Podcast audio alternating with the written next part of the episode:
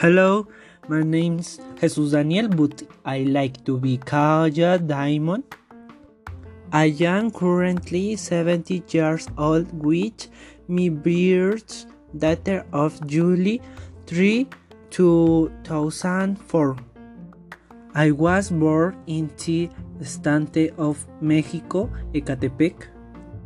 I am currently studying at the CBT número 4 Zumpango, which the digital graphic design career where in support myself living with three members of my family who were my mother, my sister, and my dad. Now, in world like to talk about me likes and dislikes. I like the color white, but I don't like the color blue. My favorite fruit is the grape. In fact, it fascinates me a lot, but I don't like watermelon. My favorite food is pizza. Mm.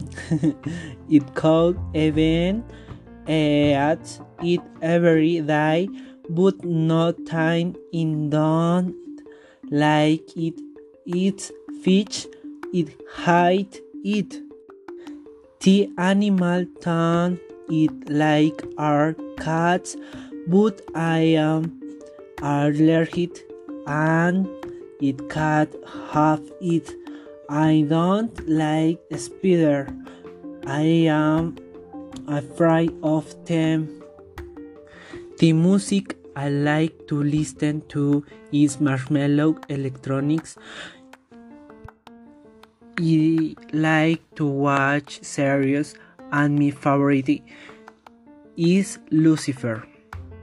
I am interested in soccer, but I am bored with football American. My hobby is playing video games. In the future, I plan to work as a commercial pilot as it is my dream. I also like to study law.